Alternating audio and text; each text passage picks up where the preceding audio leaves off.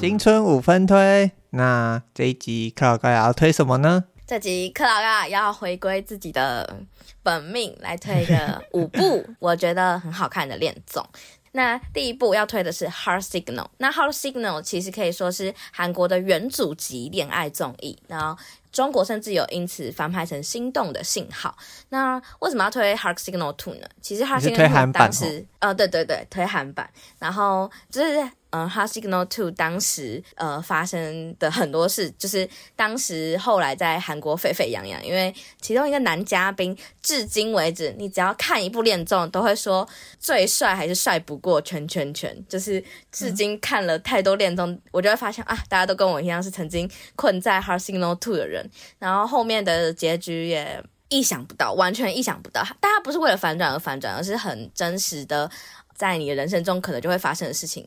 然后很命运，也有一些难过的地方，有一些心动的地方，就十分好看。Heart Signal Two 就是在现在已经播了一二三四，然后跟一个衍生综艺 Friends 里面，我最推荐的就是 Heart Signal Two。那如果你太伤心的话，可以去看 Three，但是我推 Two 这样。然后，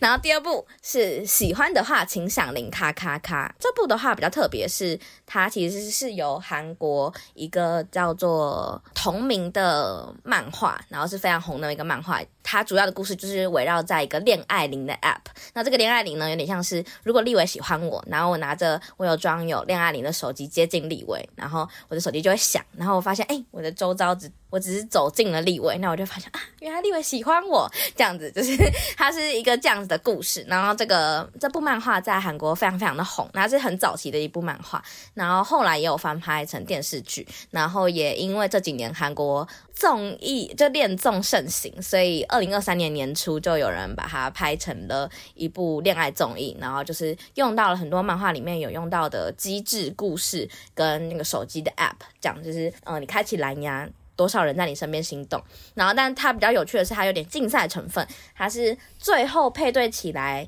双方加起来的爱心数最多的，你才会胜利，所以就变成说你还要骗人家爱心，你要跟人家说。诶，我其实也会想要投你，我很心动，然后就会有别人投你，那你最后才能跟呃你自己的心仪对象，然后可能才可以获得比较高的那个爱心数，它就有一点竞赛的成分，可是其中也有非常多真心的成分。然后我可以说这部有一些很突破过往恋综的地方，但这我就不爆雷。可能我之前有讲过，但我现在因为提到了这部片名，我就不爆雷。第三部是有爱旅行，在 Line TV 上面可以看到。那这部还比较。简单，它就是呃四男四女，然后四个男生本身是一群很好的朋友，四个女生本身是一群很好的朋友，有点像是你跟很好的朋友一起去认识其他的人，因为以往的恋综都是呃男男女女各自不认识，或者是换成恋爱是男女男女原本是呃分手的情侣或者交换情侣。是快要分手的情侣，但这个是男生一群，女生一群，但有点像是我如果跟我的好朋友一起喜欢上了同一个人，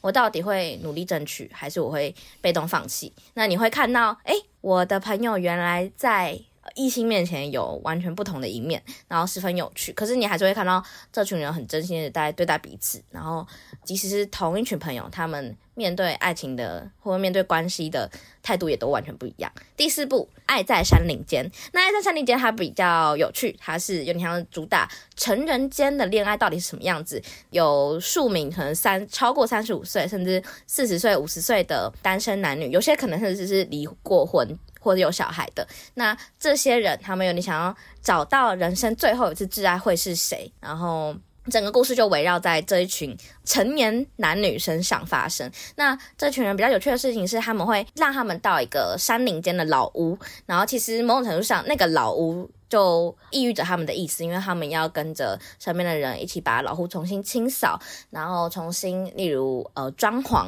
重新就钉一些东西，然后是打扫之类的。有点像是我们人变老了，有很身体其实也积了很多灰尘，然后我们要怎么样 refresh 自己，然后去遇到新的人，然后或是我们已经活到这个岁数，所以我们有很自己固执的一面，然后有一些呃改变不了的东西，可能我们都可以知道那个东西的历程是长成什么样子，才会让我变成现在这个样，算是。呃，去年 Netflix 自制的一部成年系恋爱综艺。第五部，第五部是哎，怎么剩十一秒？第五部是《未来日记》。那《未来日记》比较有趣，是因为它其实是日本很早期由 TBS 电视台所制作的爱情真人秀。那它的故事就有点像是，呃，男男女女会获得一本日记，然后那个日记里面会有你们发生了什么样的事情，然后你们要照着日记上面的人做。有点像是，如果有人写好剧本给你，你去演绎的话，你真的会心动吗？就是好像我们觉得哦，我们已经知道这些事情了，我就不会心动。可是其实恋爱未来日记它的节目组可不会让你这么好过。那呃，因为那个是很久以前就是 TBS 的一个真人秀。那 Netflix 在二零二一年跟二零二二年都各重制了一版，就是 Season One 跟 Season Two。那我推荐的是未来日记 Season One，故事是围绕在男主角拓斗跟女主角真爱，那女那个女生就真的叫真爱。然后他们各自一个来自冲绳，一个来自北。海道就是呃南北相差非常远两个地方，就是有点像是他们今天下节目以后，其实呃有可能就真的再也找很难找回彼此。然后呢，那这个故事就围绕在这两个人身上发生。我很喜欢这部的原因是因为他们都很真心诚意的在对待，例如日记给出来的指示跟他们对于对方的感受。那整个故事，因为他们两个，我觉得。某种程度上是因为他们俩都是很好很好的人，所以你看很好很好的人如何互动，不管他们最后有谈成没谈成，这个我就不讲。有谈成没谈成，都十分的疗愈，十分的舒适，就是是一个很舒适也很温暖。但如果你喜欢 drama 的话，可能就不会那么适合的一部恋爱综艺。Netflix 的未来日记 Season One 这五部恋综推荐给大家，我再念一次是 Heart Signal Two。喜欢的话，请响铃咔咔咔。有爱旅行，爱在山林间，还有未来日记。Season One，Season One，好，推荐给大家。